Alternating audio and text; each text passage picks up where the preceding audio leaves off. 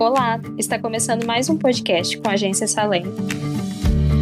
E hoje, para falar de um assunto muito importante no momento que estamos vivendo, que são os impactos da pandemia na escolha profissional e também nos estudos, nós convidamos a psicóloga Tamara Garcia. Antes da gente partir para o nosso assunto, você poderia se apresentar melhor para quem está ouvindo, falar um pouco do seu trabalho e da sua área de atuação? Sim, eu sou psicóloga há 40 anos, é, sou especialista em psicologia escolar e psicologia clínica e atuo no consultório com adolescentes e adultos e em psicoterapia e orientação vocacional. Ok, Tamara, muito bom. Vamos dar início ao nosso assunto mais específico. Levando em conta esse seu foco no trabalho com adolescente e adulto no, no âmbito da orientação vocacional, a gente preparou algumas perguntas sobre a escolha profissional e saúde mental nesse momento da pandemia, né? Vamos partir para a primeira aqui, que a gente separou, que é em um panorama geral, para você, o confinamento pode causar algum tipo de mudança comportamental ou psicológica na população e essa piora do estado da saúde mental das pessoas em época de quarentena, ela é real mesmo? Sim, com certeza, né? Vem acontecendo é, uma mudança na questão emocional das pessoas, no estado emocional, na verdade, das pessoas, né? Então, agravamento da ansiedade, da depressão, porque tudo fica muito incerto e o ser humano é meio obsessivo, né? Ele quer saber o que vai acontecer. E a gente está nessa espera do que vai acontecer desde março do ano passado, aqui no Brasil. Então, tem realmente as pessoas têm tido vários problemas emocionais. E aí, quando eu falo pessoas, é desde crianças, adolescentes, adultos, idosos. É o confinamento onde a gente está vivendo com restrições, né? Não existe mais a prática da alegria como existia antes, né? O prazer não está podendo ser muito praticado, né? Não posso ir para uma festa, não posso é, realizar uma atividade de uma forma normal. Então, sim, tem prejudicado muito a população de uma forma em geral. É até engraçado isso, porque eu falei, aproveitando, né? Falei com a minha psicóloga outro dia e ela falou que tem, tinha muitas pessoas que é, já levavam uma vida mais isolada, né, socialmente, mas que a perda da, da nossa liberdade tem resultado em danos assim na nossa cabeça muito louco, assim, mesmo quem não não estava tão habituado a sair e tudo mais tem sofrido com essa perda de autonomia, né? O tempo extra proporcionado pelo isolamento social e a quebra da rotina fizeram com que muitas pessoas acabassem repensando o futuro mesmo, né? E você acredita que na quarentena pode estar sendo um momento de questionamento em diversas áreas da vida? Como que está sendo isso? As pessoas estão realmente mais pensativas, incluindo na escolha da carreira? Eu não tenho visto dessa forma. Eu não acho que as pessoas estão mais pensativas. As pessoas estão mais voltadas para elas mesmas. Embora haja né, ações é, de beneficência no sentido de cesta básica, né, de ajudar pessoas, as pessoas estão muito voltadas para elas mesmas. Então, eu não estou no sentido assim das suas dores, das suas restrições, porque eu, eu digo assim que a repressão era antes, Antes era interna, a gente se reprimia, pode isso, não pode aquilo, nem tudo pode na vida. Agora é externa. Então, eu não vejo muito como algo que, que está fazendo com que as pessoas evoluam nesse sentido. Eu, particularmente, não tenho visto dessa forma. Eu tenho ouvido mais as dores das pessoas mesmo. É, com a situação tá difícil enxergar um lado muito positivo, né, de toda essa essa situação que a gente está passando. E já puxando isso que você e o Bruno acabaram de comentar, é, uma dificuldade que todos os estudantes têm passado é, na pandemia é em relação ao ensino online e a qualidade dos estudos, agora com o isolamento. Você acha que existe alguma maneira que o estudante possa se estimular mais na medida do possível e se manter mais interessado aos estudos? É, é muito interessante isso, né? Porque o jovem ele gosta muito do computador, só que o EAD traz, né, deixa de trazer o contato social. Eu penso assim, que primeiro o estímulo dos professores. Eu já vi situação em que o professor pediu uma pesquisa para os alunos, onde eles iam gravar um vídeo falando sobre o, o uso da máscara. Gente, já deu uso da máscara, um ano e pouco, né? Então, é, eu vejo assim que a, o estímulo é muito difícil para os professores prepararem a aula, foi muito difícil no início, até o ambiente familiar, às vezes, pessoas com crianças pequenas, né? Então eu penso assim, vamos fazer o que pode, o que podemos, né? Então os professores fazem a parte deles, os alunos tentam seguir. Está acontecendo muito excesso de trabalhos, né? Eu acho isso muito sério. Passa-se muito, muita atividade extra.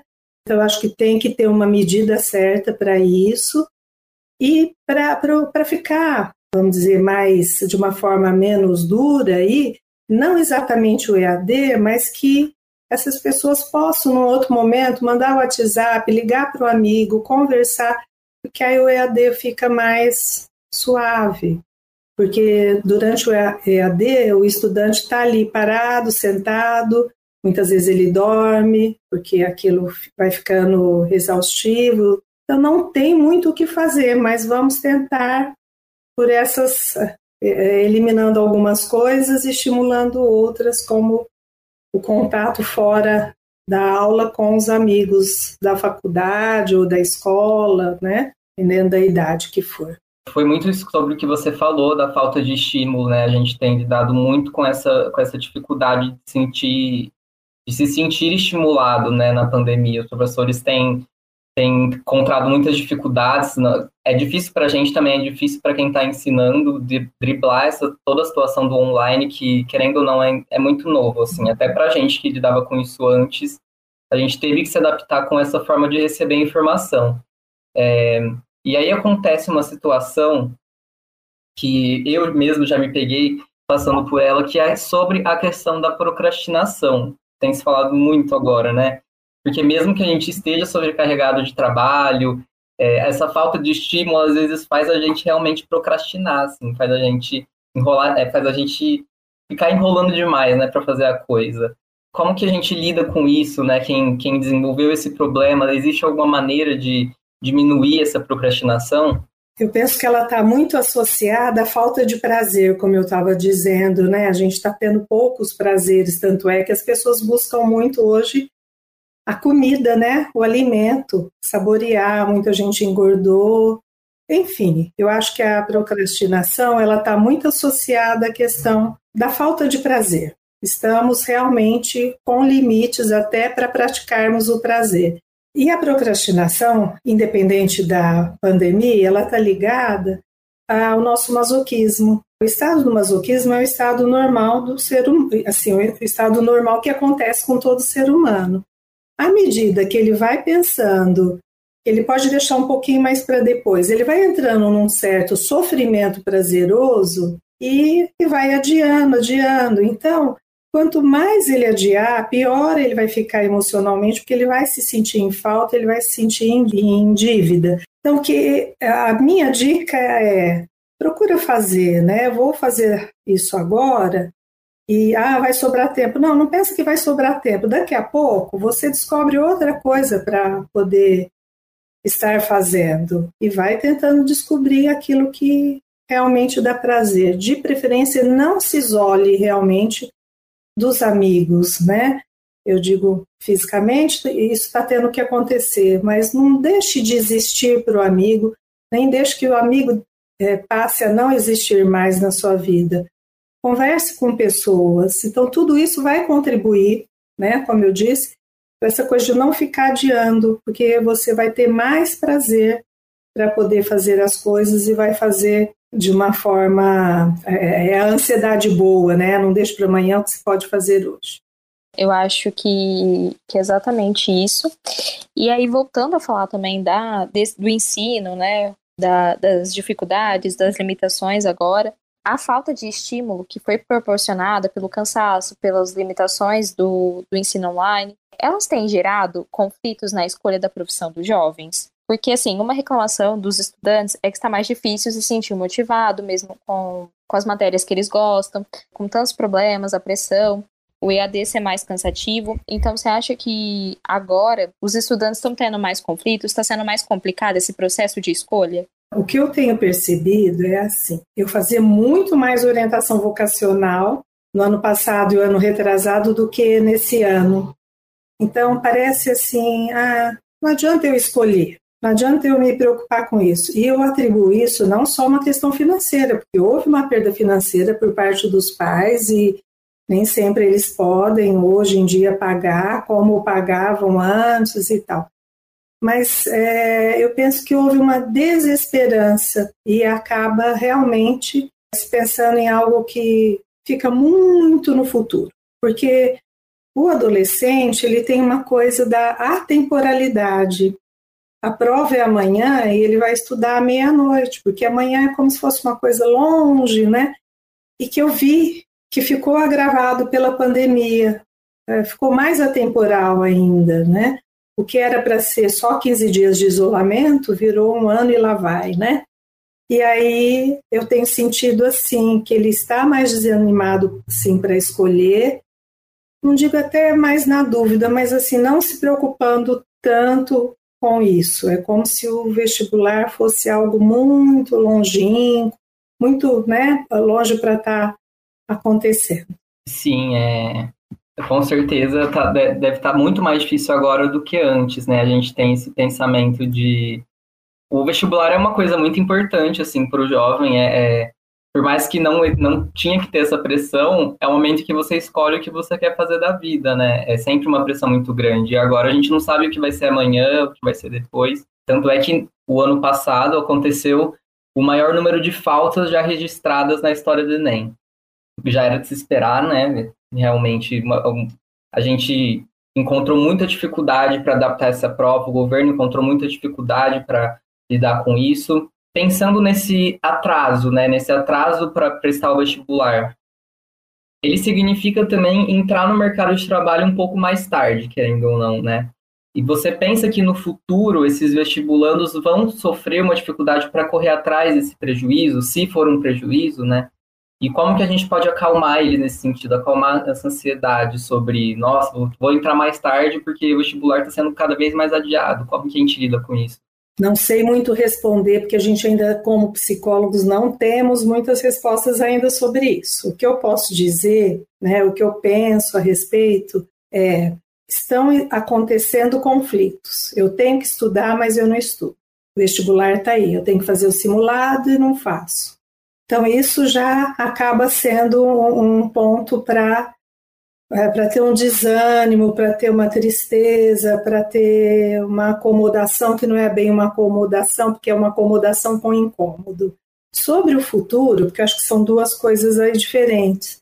Então, sobre o futuro, desde que a pessoa escolha aquilo que ela quer fazer, né, a profissão que realmente tem a ver com ela, eu não vejo um, um problema de se adiar quando as pessoas vão se formar porque na verdade à medida que a pessoa ela forma mais tarde, vamos dizer assim, ela está mais amadurecida.